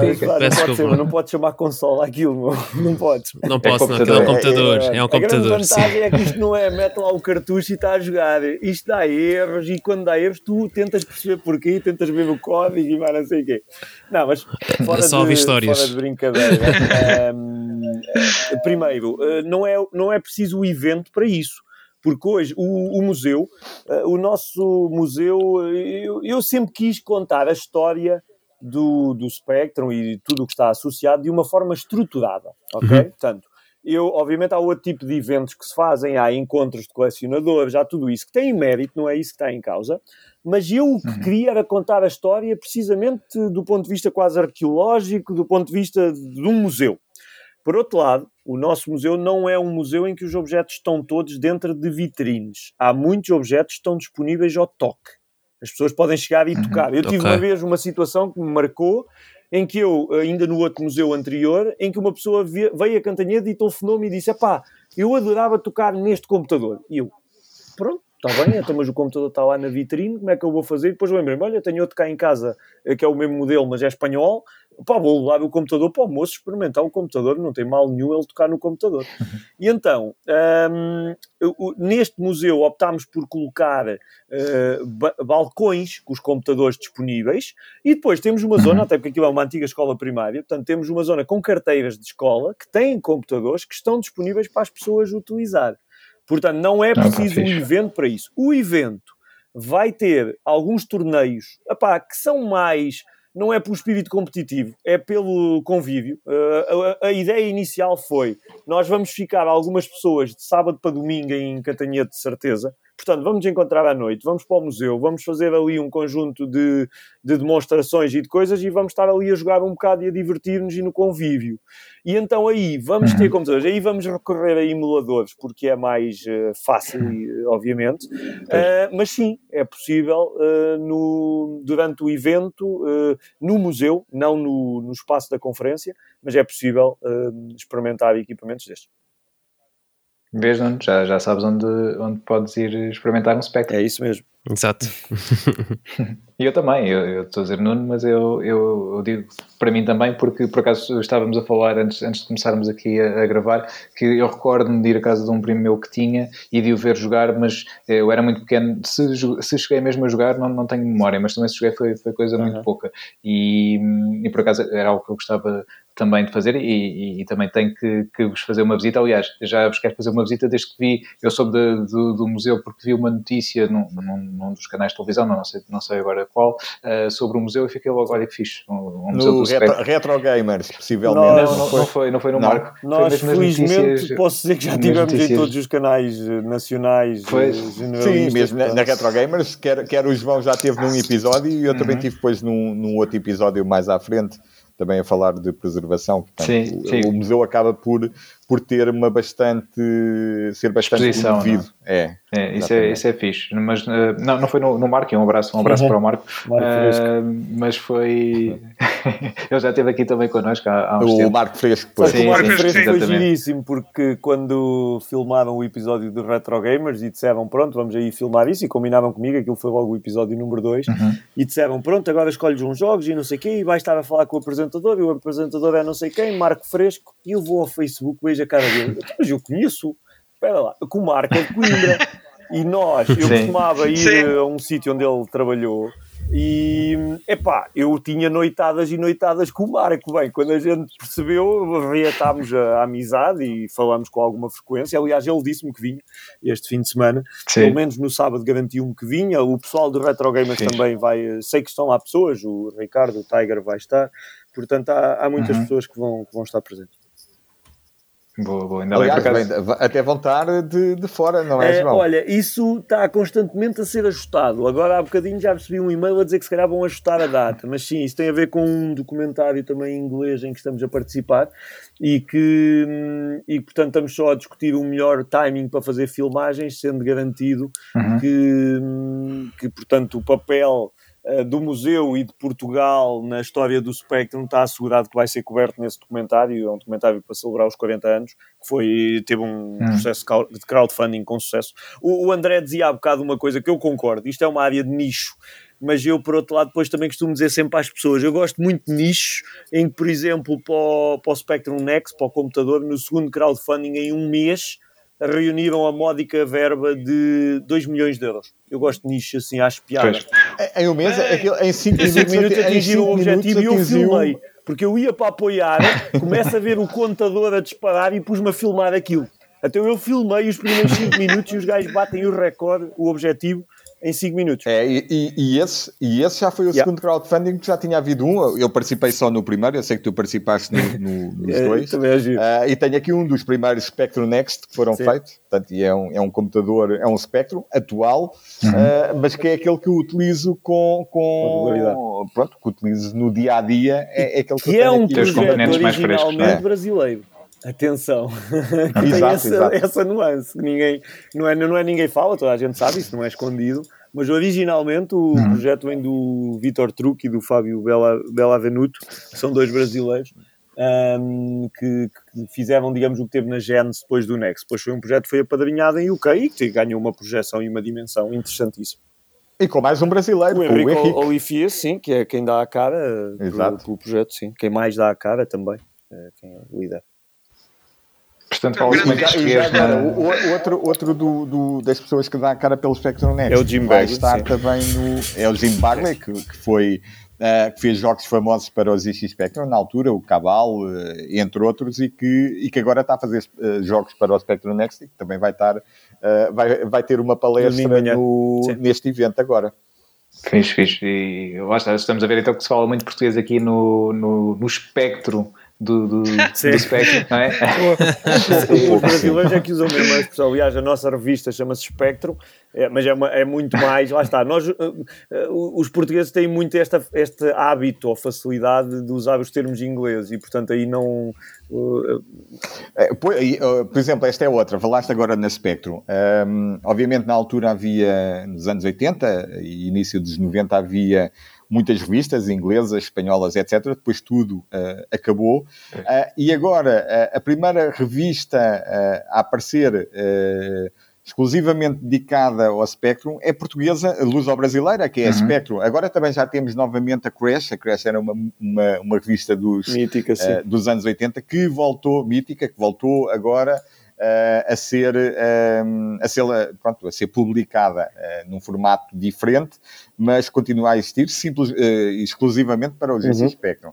Mas a primeira que apareceu, e somos pioneiros mais uma vez nisso, Isso foi mesmo. a Spectrum, que é uma revista luso-brasileira, onde o João participa, onde eu participo, o Felipe Veiga participa, o Marcos, uhum. participa, o Marcos participa, o Mário Viegas, que, que também pertence ao planeta Sinclair, também participa, portanto no fundo o pessoal está todo ligado entre os vários uh, projetos. Projetos, exato. Isso é, isso é muito fixe, uh, que, que, haja essa interligação e lá está. Uh, como, como, o João dizia, é um nicho, mas é um nicho grande, não é? Grande e, e, que se envolve bastante na, em, em todas as atividades que, que existem. Claro, é, obviamente nenhum de nós vai, pronto, isso não dá dinheiro, nenhum de nós vai, pois. isso é um hobby, é, é paixão, é, é por carolice que estamos aqui, porque se fôssemos viver das cassetes ou, do, ou das revistas ou o que for, não, não, era, era inconcebível. É assim que as coisas correm melhor, é quando são feitas. É, exato, por, por exemplo, por se, se, virem, o, o museu é gratuito, o planeta Singular é gratuito, obviamente que a Spectrum não é gratuita, tem que cobrir, tem que cobrir os custos de impressão, mas claro. também não se ganha nada com aquilo, tal como as cassetes, mas pronto, é, é a paixão que, que nos move, que, se calhar é por hum. isso que os projetos têm sido tão bem eh, sucedidos e é por isso que se calhar também temos tido tanto apoio da comunidade porque veem que realmente há aqui paixão envolvida no, neste trabalho eh, que é duro, aliás o, o, João bem o pode dizer para montar este evento todo. Ah, não, uh... aliás, eu entrei hoje de, de férias uh, e até comentei, epá, eu acabei de entrar de férias, mas não me sinto nada mais aliviado. Eu acho que os próximos dois dias não me parece, que, vão ser, não me parece que vão ser assim muito fáceis, não. Mas pronto. Sim. Olha, e falando aqui dos, dos vários projetos uh, associados uh, ao Spectrum, no sábado, portanto o evento é sábado e domingo, mas no sábado vai haver um evento dentro do evento, não é? Que é o lançamento do, do livro do, sim, do André, do livro, dos portugueses. Uh, queres falar-nos um pouco mais sobre, falar sobre um pouco, o livro? João. no fundo, como eu tenho estado a fazer essa preservação desde 2017, há, já vem quase 5 anos, olha, posso dizer, em, em, há 10 anos atrás, em 2013, um, nos trabalhos do, do, Ivan Barroso e do uhum. Nelson Zagal, que são os pioneiros, no fundo, da, da, da documentação do património que havia uh, em Portugal relacionado Sim. com os EX Spectrum, uh, estavam documentados apenas 29 programas e jogos. Nem, nem, era, nem tudo era jogos. Uh, também havia lá um utilitário, o Omnicopy, por exemplo. Estavam documentados 29 programas e se fôssemos, e, alguns até estavam dados como perdidos. Hum. Uh, nas minhas eh, pesquisas que tenho vindo a fazer desde 2017, uh, neste momento tenho mais de 700 programas portugueses documentados, oh. em que cerca de dois terços já estão uh, preservados. Obviamente que há alguns que, que ainda não estão. O Elifoot, por exemplo, já falei, é um dos casos, se calhar, mais café, já está? Está, uh, o Paradise Café está. Oh, tá, tá, já é a segunda tá. hoje, meu. Houve um que chamou console ao computador. Agora, isto não está a correr. Paradise Café é uma espécie de ódio de é estimação. É? Também. Não, não, é, não, não é um mito, é uma espécie de ódio de estimação. Obviamente que, que o jogo tem, tem a sua relevância e, e, porque, pronto, pelo tema foi, é o jogo mais conhecido português. Agora, Uh, realmente, em termos de qualidade do jogo, não, não é nada por aí além. Uh, e o que, no fundo, o que me irrita, entre aspas, é que dá-se demasiada exposição ao planeta, ou ao planeta ou ao Paradise Café, em detrimento de tudo aquilo que se, foi, que se fez de bom lá, lá, lá que se fez. Uh, extra para Paradise Café. Ainda, por claro. exemplo, hoje meti um post e, e vem um espanhol dizer-me, ah, Paradise Café, ah, pronto, mas eh, Paradise Café é um dos 700 programas que nós fizemos e, por sinal, nem é dos melhores. Portanto, uh, agora, toda, todas essas histórias depois que eu fui, uh, fui uh, tendo de contacto com os programadores, uh, da experiência de utilizar os programas, é o que está contado neste livro. Portanto, faz um, uma resenha histórica uh, desde 1982 até à data. Tem, portanto, ele acaba em, dois, em dezembro de 2021. Depois, depois do livro ser editado, já temos já tenho aqui mais uma série de, de mais de uma dezena de novos jogos e programas que encontrei. Ainda hoje foi um, por exemplo. Uh, portanto, isso é um processo dinâmico, está sempre a ser atualizado. Portanto, o que é que o, que é que o, o livro tem? Ele tem um primeiro prefácio do, do, do João, depois tem uhum. uma. Depois tem um, um, pequeno artigo sobre a preservação, como é que, como é que uh, no fundo, como é que eu faço como é que eu trabalho, como é que faço essa, essa preservação e qual é a importância da preservação. É que uh, há aqui um, uma coisa que é as pessoas pensam que têm um tesouro em casa quando têm um programa que ainda não está preservado. Agora, têm em cassete. A cassete é efêmera, não é? Basta haver um acidente, basta a, a fita estragar-se, qualquer coisa, apanhar umidade, que a fita pode ir ao ar e perde-se para sempre aquele trabalho. Sim. Se as pessoas partilharem eu, eu, eu, não, não pretendo ter uh, as cassetes, eu pretendo ter é o ficheiro uhum. digital, Sim. porque nós partilhando, nós podemos depois reconstruir a cassete. É, é, bom para todos, é bom para, para quem tem a cassete, porque não vê, não vê uh, a sua o conteúdo desaparecer. O, o, conteúdo desaparecer e é bom para toda a comunidade. Portanto, eu, é um pouco isso que eu mostro neste, neste capítulo. Depois falo do, um pouco do, do, do Timex, do, do Timex 1000, 1500, DX81, os primeiros tempos uh, no, no, desses computadores em Portugal, ainda pré-Spectrum. Uh, parece que não, mas uh, há, há, alguns programas lançados, especialmente através da Log, que era uma editora portuense que depois passou para o ZX Spectrum, mas também da Landry, do Carlos Maia Nogueira, com quem nós também uh, estamos em contacto. lançaram bastantes programas, quase tudo programas educativos. Uhum. portanto, na altura eram tudo, era quase programas relacionados com a matemática, com as ciências. A partir de 1983, então, uh, com o Zé Oliveira começa, começam a aparecer alguns programas. Zé Oliveira, com quem estamos em contacto e, com, e que, no fundo, ele nunca deixou de programar para esse espectro, mas ele, ele tem estado uh, um, com grande dinamismo agora ali no, no, no ZX. Uh, inclusive, ele apadrinhou, apadrinhou não, até foi ele que lançou, nós é que apadrinhámos um concurso de básica para escalado que está neste momento, uh, até setembro, está. Um, a vigorar e que até vamos dar alguns prémios para os melhores uh, trabalhos. Ele continua a fazer jogos. Tem aqui alguns jogos que ele já me mandou que ainda não estão publicados, mas podem ser publicados até, até setembro. Uh, mas foi dos pioneiros também a nível do GX81 e do GX Spectro um, em Portugal. Curiosamente, ele até é da zona do, do João, não é? Acho que sim, acho que ele originalmente nasceu no Conselho é. de Cantanhete, sim. Na Tocha, viveu na Tocha. É, é. Exatamente. Portanto, cobre aquele primeiro período de 1982 a 1984. Depois passamos para um período já uh, seguinte, onde entra, entra a Astor Software, entra o Mark e Tito, portanto, a dupla Mark e Tito, que uh, lançaram os primeiros jogos bem sucedidos no mercado internacional, que foi o, foi o Alien Evolution e mais tarde o, o Climax e o, e o Crawl. Um, fala, obviamente, do Paradise Café, por muito que nos tenha que falar, falar do jogo, mas fala depois daqueles que, daqueles talvez que não eram tão conhecidos, ou melhor, uh, as pessoas esqueceram-se deles, por exemplo, Corrida de Caracóis era, era um jogo que era relativamente conhecido nos, nos anos 80, tal como o Heli Foot, depois as pessoas esqueceram-se de, de, desses jogos, ou o Madden de Cascais. Uh, mas fala depois todos aqueles novos, todos aqueles novos programas e programadores que fomos encontrando e que fomos disponibilizando no, no, no Planeta Sinclair, onde o caso, se calhar, mais emblemático é o do próprio Libânio, uh, do Libânio Guerreiro, com aqueles três jogos que falámos, o, mas também o Eurix da Fonseca. Pronto, temos muita, muita coisa. Temos um, um, caso muito engraçado, um não, temos vários casos engraçados. Um deles foi o Welcome to Hollywood, que foi um jogo com uma qualidade excepcional, dos melhores jogos portugueses, que uh, realmente nunca tinha sido sequer lançado, nunca tinha passado praticamente das cassetes do, do, dos programadores que enviaram uh, depois para as editoras inglesas, a Codemaster, a Zeppelin, etc., mas que nunca chegaram a sair. A mesma coisa aconteceu com, com o Ricardo Silva e com o José Oliveira, que são os mentores da, da, da Retro Gamers, eles também fizeram jogos e estão uh, referidos, eu também preservei os jogos deles e estão, já, estão, já foram disponibilizados ao público e eles também se encontram no livro. Falamos okay, depois, do período pós-94 até o período atual, com todos os novos uh, programadores, de, desde, desde o Felipe, o Rui Martins, o Valdir, o Jaime Grilo, que tem que, quase uma, duas dezenas de jogos, a Paula Silva, portanto, e acaba depois a, a, falar um pouco sobre a imprensa e literatura, portanto, aquilo que existia na altura em termos de literatura, né? isso é tudo pré-internet, portanto, nós para pois.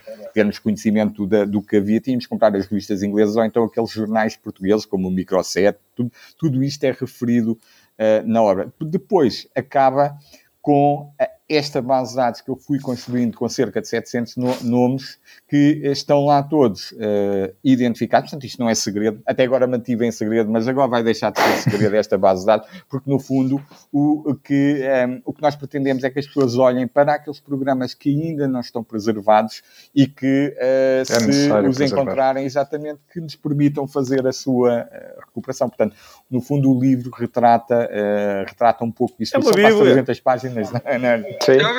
Sim. Sim, exatamente. E, acaba por ser, uh, neste caso, um livro muito interessante para dois tipos de público. Para quem, obviamente, uh, viveu to toda essa altura uh, em Alvoroço e quer recordar e quer recordar e também ficar a conhecer coisas que, que, que, não conheceu nessa altura. E para os leigos, neste caso como nós, que podemos aprender sobre como foi. Sim, tudo, sim, tudo, sim. Tudo tem, depois tem a parte toda histórica. Tem, por exemplo, ainda agora o, o, o Filipe, o, Filipe o, o João recebeu a visita de, de foi a Luciane, Sim. não foi? Uh, que é, uma é quase uma historiadora, que, uma investigadora que tem estado a fazer, a, a, ver a história também da programação, neste caso relacionado com, com, com o público feminino, e que uh, ela até adquiriu o livro e foi também ao museu ver, e portanto, isto, obviamente que este, uh, este livro para ela é uma base de trabalho bastante, bastante útil.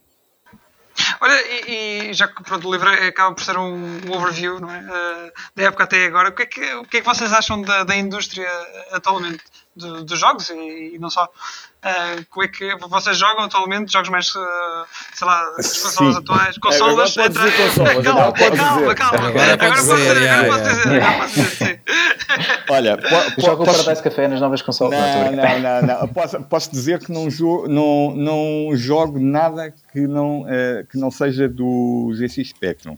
Uh, de vez em quando ainda dava assim uns toques no Civilization ou no Age of Empires, mas uh, até isto deixei porque já não tenho tempo. Uhum. Agora, tudo o que é ZX Spectrum, dos novos jogos, eu uh, experimento, nem que seja para Sim. fazer as reviews no Planeta Sinclair. Sou o beta tester de muitos desses jogos, portanto, os programadores especialmente estrangeiros, vão-me uh, enviando os seus jogos para eu uh, procurar por bugs, por, muitas vezes por traduzi-los para, para ah, português, uhum. não é? Uh, mas sim, eu jogo, uh, obviamente que jogo a maior parte das vezes em emuladores porque é o mais simples, porque, por exemplo, eu chegar ao fim de um, de um, Eu não tenho tempo para estar aqui dias a jogar um, um jogo, portanto, eu, eu, vou gravando, tenho para, para a forma mais rápida de gravar e poder continuar é num emulador. Uhum. Uh, agora, aqueles jogos que eu gosto mais, esse realmente eu gosto é de estar ali no, no, no meu Spectrum, agora no Spectrum Next e estar ali a jogar em frente à televisão. E, e por vezes faço isso com os jogos antigos eu, eu é raro. eu ainda... jogar é muito raro. Gosto. Pois, a questão é mesmo essa, ou seja, eu tenho tantas valências para, para tentar essa embarcada ali no, no museu que naturalmente não, epá, não tenho, não tenho grande, grande tempo. Gosto de experimentar um novo software, gosto de, obviamente, ter, ter acesso a qualquer coisa que passa ao André também para ajudar a identificar mais alguma coisa. Uh, obviamente há muita coisa que felizmente eu também tinha de, de miúdo e conservei e portanto há coisas que para mim têm algum simbolismo, alguns softwares ou alguns jogos que a gente depois até vai ver que tem assim alguma, alguma variante, um ecrã de carregamento diferente, uma coisa qualquer, mas isso depois já tem uhum. mais a ver com as memórias que cada um de nós uh, temos. De resto, quer dizer, acabo por jogar pontualmente, mas para demonstrar jogos uh, ali no museu e mais não sei o quê, não, não tanto o jogar. Ah, não, mentira! Eu jogo no dia 24 de dezembro sempre, mas é no Game Boy que levo para, para o jantar de Natal e passo uma hora pelo menos a jogar ali a curtir, para tirar, a, para tirar aí a coisa. Não, ou pontualmente numa PlayStation Portable jogava um Mortal Kombat ou assim uma coisa disso, pontualmente. Olha, sabes que Pera, pera, pera. não, não acredito, não acredito. Opa, tu, nós dizemos é sempre, sempre, não é? Que, que, que o Wilson é o nosso ah, bicampeão ah, nacional de Mortal Kombat. Nunca, nunca ouvi a jogar. É, me surpreendeu, mas lá está. Não é aquele jogar de pessoa que vai meter o jogo e que vai passar umas noites a jogar. Isso eu não tenho tempo. Mas adoro experimentar um jogo. Um jogo que me surpreendeu imenso, porque eu não conhecia. Aí foi para a PlayStation 2, que eu tenho aí uma, e a certa altura tive acesso a alguns jogos. Foi aquele, aquele Mortal Kombat que é o Shaolin Monks, ou não sei o quê. Ah, pá, eu curti ah, o jogo, sim, sim. o jogo é espetacular, eu não conhecia aquele jogo. Achei o jogo estrondoso mesmo. Tem muita, já muita, muita gente a pedir. Não, há muita gente a pedir o remaster desse jogo até os é. dias de hoje e ainda não, não apareceu nada mas um dia pode ser que sim.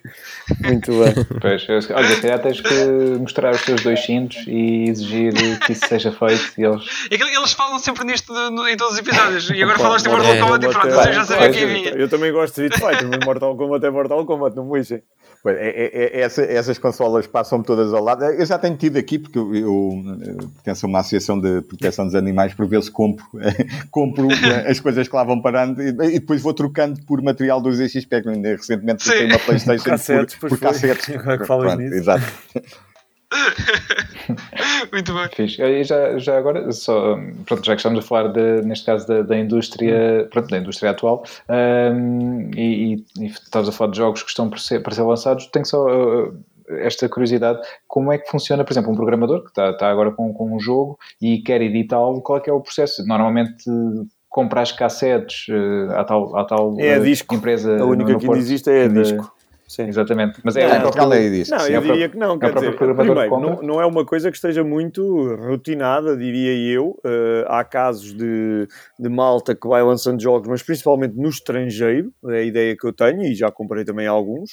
Uh, mas quer dizer, se eu quisesse lançar um jogo e estou em Portugal, o que eu iria fazer era abordar neste caso a Tecnamic, que é, que é a editora do, do Felipe Veiga e do Marcos pá, e pedir ajuda para lançar o jogo, porque não estou a ver outra forma de o fazer. Okay. Eu, não, eu, não, iria fazer sozinho. Sim, nem, nem seria, nem, ser, nem, exato, nem, seria, nem seria financeiramente rentável, não é? Claro.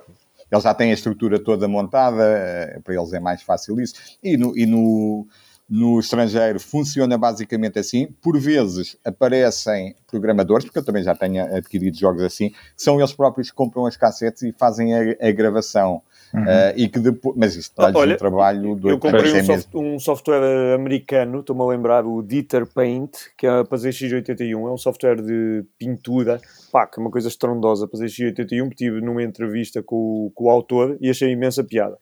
E, opa, e ele estava a descrever o processo, o gajo comprou um duplicador de cassetes, o duplicador era montes de manhoso, uh, portanto aquilo, ele, coitado, o que ele descreveu não era uma coisa que eu que eu gostasse muito, mas o que é certo é que à conta disso, entretanto já consegui arranjar para o museu um duplicador de cassetes um bocadinho melhor para a gente um dia fazer lá uma experiência e ver se o Filipe se consegue beneficiar disso. Pá, a, minha, a minha visão, claro. já agora só este pequeno parênteses, a minha visão com o museu, há bocado falámos em Malta que faz investigação, falámos no livro do André, uhum. que eu acho que também tem ainda essa valência, que é para quem quer fazer algum tipo de trabalho uh, de investigação, acho que é um, o ponto de partida ideal, tomara que ele tivesse existido muito antes. Um, e o museu também é muito assim que eu o posiciono, que é o museu tem de criar condições, ou deve idealmente criar condições, para permitir que outras pessoas possam mais facilmente fazer projetos que tragam valor para a comunidade. Basicamente é isso. Uhum. Se alguém quiser fazer investigação Sim. e estão livros no museu que lhe sejam úteis, opa, os, os livros estão disponíveis. Tem de os consultar lá, mas estão disponíveis. E isso, qualquer pessoa pode uhum. usufruir disso. Yeah. Isso, é, isso é muito fixe e, pá, certamente uh, é, é, sempre uma, uma, boa aposta passar pelo museu. Que, quem não conseguir passar no fim de semana, que, que passe no, noutra uhum. altura, e é certamente um, um, um local de aprendizagem, Sim. acima de tudo, como, como estava a dizer também.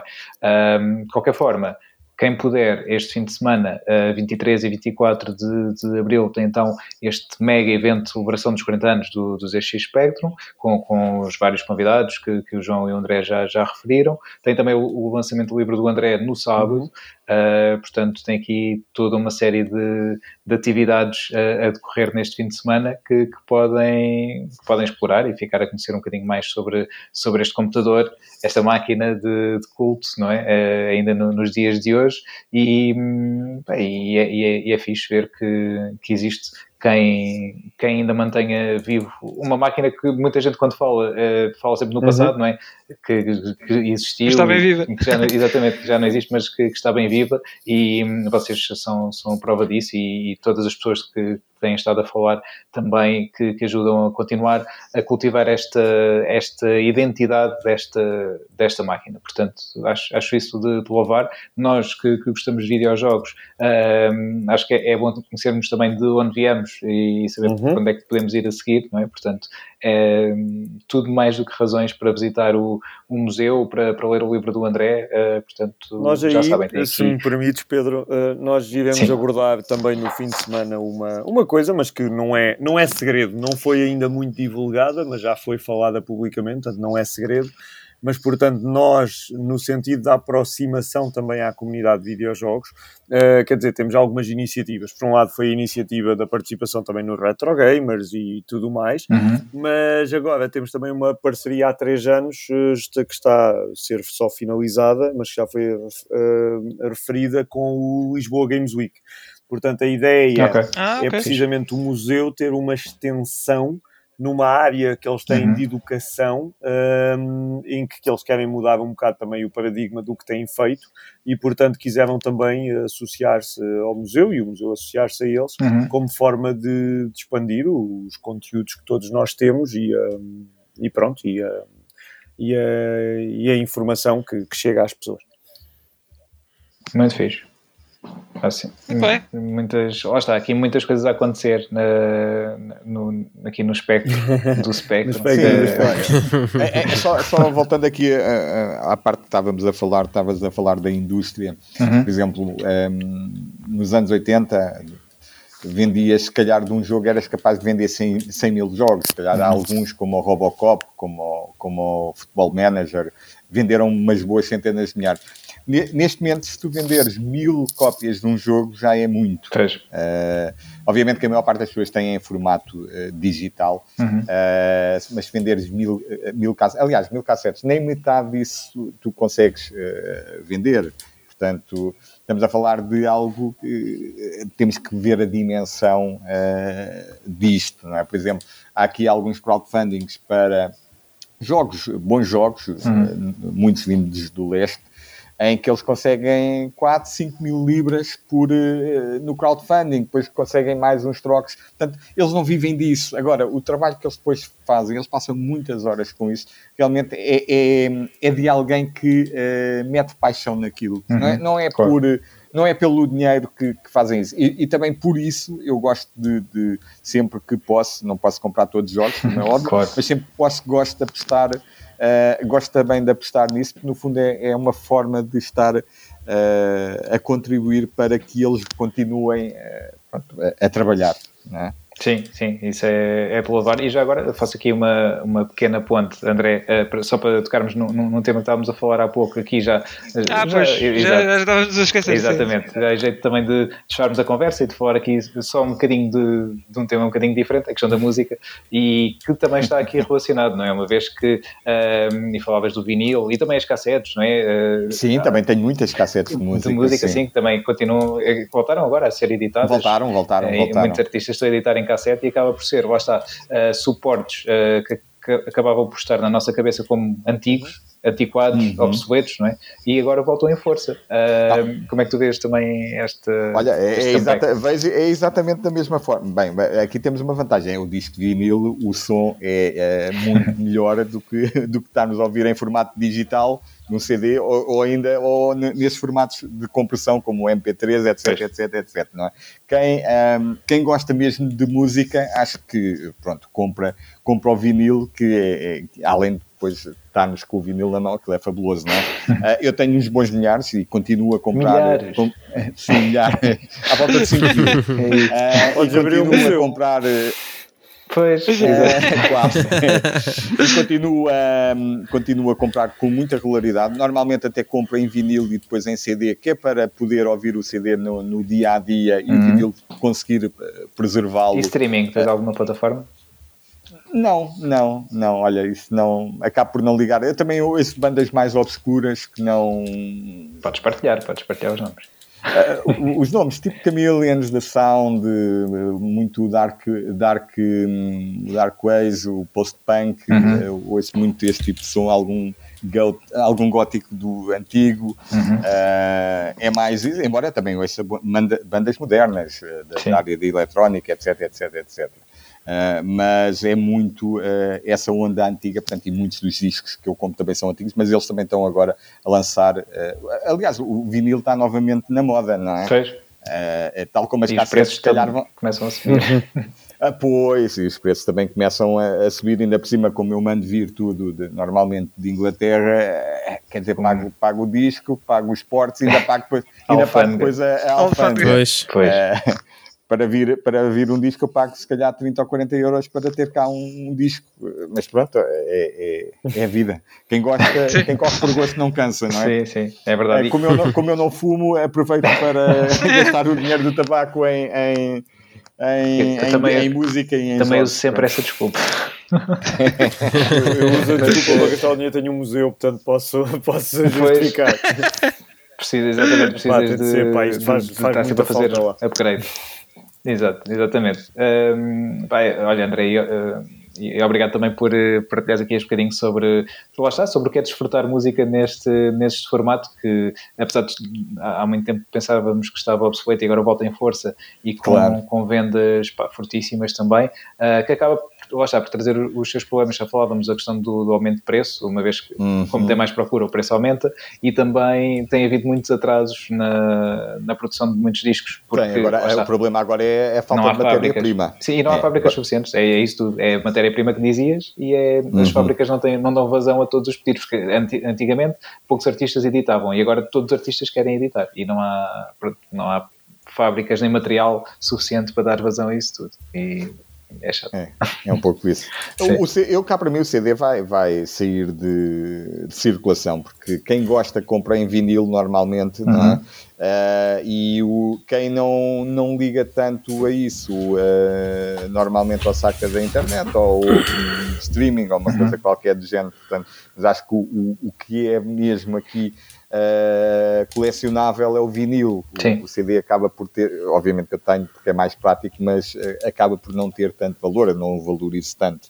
Sim, se bem que eu, eu tenho oscilado um pouco. Uh, nos últimos anos, vá, nos últimos dois, três anos, entre ok, agora não já, não, é, não gosto do CD, mas já não dou o mesmo valor ao CD uh, e depois ao mesmo tempo fui dando valor a, alguns tipos de CDs, depende dos artistas também, e depois eu, na, na questão do, do vinil uh, tento fazer sempre pesquisa, principalmente se for algo que já seja antes do lançamento, não, não dá para fazer, mas uh, que já tenha saído e perceber, uhum. porque muitas vezes porque o vinil acaba por ser, por muitas editoras, não aquelas mais pequenas e que têm mais cuidado com, com, com, o que estão a fazer, mas as grandes, por vezes, acaba por ser um pouco, vou tirar de areia para os olhos porque lá está, sim, as pessoas sim, querem sim, muito aquele formato. Exato, porque por exato. vezes o vinil não é propriamente o melhor som. Porquê? Porque pronto, estão a pôr basicamente as faixas digitais lá para dentro e às vezes com uma compressão muito tamanhosa.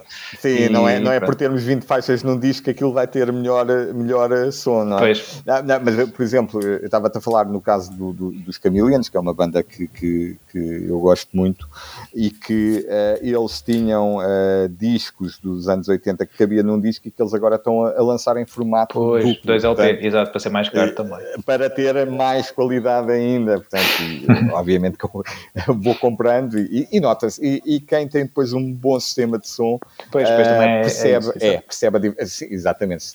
Quer dizer, se temos um sistema de som manhoso e estamos a comprar os discos, depois acabamos por não notar, uhum. uh, não se nota a diferença. Agora, com um bom sistema de som, uma pessoa nota logo a diferença na, na, entre um, um, disco que é feito uh, só para vender ou de forma mais pois. manhosa do que daqueles discos realmente que, que têm qualidade. Sim, é verdade, é verdade. Portanto, já sabem, há, os materiais antigos estão, estão, de volta uh, nos, seus, nos seus vários formatos e, pá, e é de louvar, acho eu, porque apesar de tudo, não é uma questão de saudosismo, acho que é uma questão de preservar aquilo que que, que nos disse alguma coisa em determinada altura e que nos fez programar, uh, como no caso do, do, João, ou que nos faz começar a gostar de música, uh, como de ouvir num vinil ou numa cassete, e agora podemos voltar a ouvir nesses formatos, e, e acho que isso é, é muito fixe. Continuar. Olha, Pedro, já agora, eh, se tu tivesse de dizer o número da tua coleção, mandavas aí para. A coleção que é discos? Sim, sim, divinis. É pá, uh, não, não sei ao certo, mas diria que à volta de uns 50, sim. Ok, volta um bocadinho então. Sim. Desculpa lá. Eu já, eu, já, eu já coleciono vinil desde o início dos anos 80. Portanto, eu lembro de ser miúdo e pedir à minha mãe, sempre nos anos e no Natal, era sempre discos que, que, que eu queria. Sim.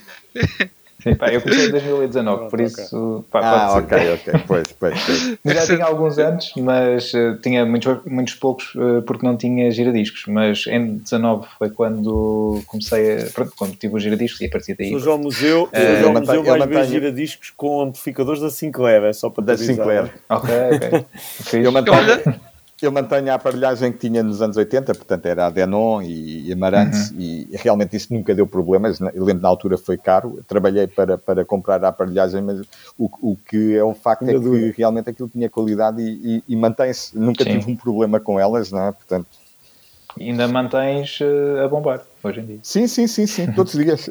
Muito fixe. Tenho no quarto e todos os dias, eh, todos os dias pronto, gosto de, estar, gosto de estar a trabalhar e estar a ouvir música ou a fazer Mas, outra coisa quando qualquer. trabalhas não, não ouves vinil, não é? Porque é mais, uh, o processo não, não, é mais aí, Não, aí meto o CD a tocar porque, normalmente até metem em modo repeat, porque não, uhum. não, não, é prático estar a, a levantar-me constantemente para ir mudar o, o disco de lado. Sim, é? sim. então se for dois LPs tens de levantar uh, três ou quando vezes. São, ou quando são singles ou os 12 polegadas, pois. não é?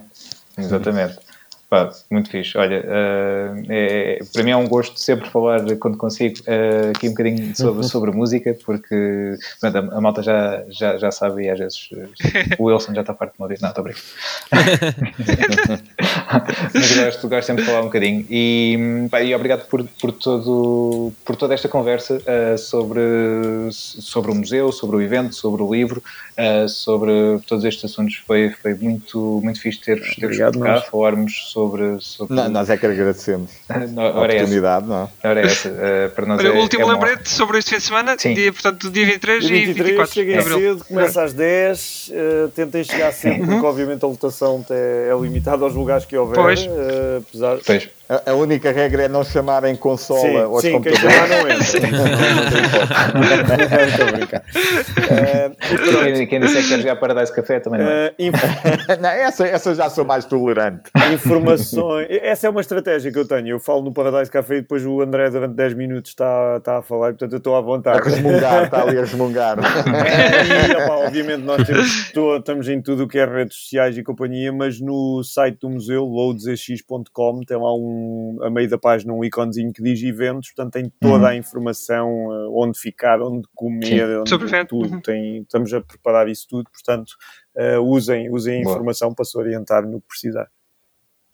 Olha, e já Muito agora lembrei porque pode ser um slogan para o futuro, que é venham pelo Paradise Café, fiquem por tudo o resto. Pois é. lá. Muito bem. já sabe, se, se quiserem usar, estou à vontade. Acho que podia ser fixe e chamava aí algumas pessoas. O Wilson, por exemplo, já era, era Eu nunca joguei Paradise Café, portanto... A, a, realidade é que o Paradise Café continua a chamar... Só que nós, nós vemos, temos um grupo, temos um grupo de, de, do Facebook, de um fórum, uhum. em que cada vez que entra lá um post do Paradise café arrebenta com as views é todas, é não é? Eu, eu, eu, curiosamente só conheço o mito, nunca joguei, nunca joguei, mas claro. conheço o mito. Eu também nunca joguei, também nunca joguei só, só conheço mesmo a história. Mas pá, um dia gostava de experimentar já agora. Eu tenho uma história engraçada disso, obviamente que eu tive, passei pelos anos 80 e tive este jogo e, e lembro-me que arranjei o jogo e emprestei ao, ao, meu vizinho de cima que era um pouco mais novo do que eu uhum. uh, e a mãe apanhou-o a jogar e eu lembro que a mãe dele veio falar com a minha mãe uh, sobre o, o jogo que eu tinha emprestado ao filho. É, minha mãe veio falar comigo, olha lá, então tu tens um jogo pornográfico, ah, tenho, não sei o quê, então emprestaste ao, ao, ao João de cima. É pá, pois olha, olha a mãe dele vem tomar sobre Tu dizias assim, um dia tá isso ainda vai estar à disposição num clique.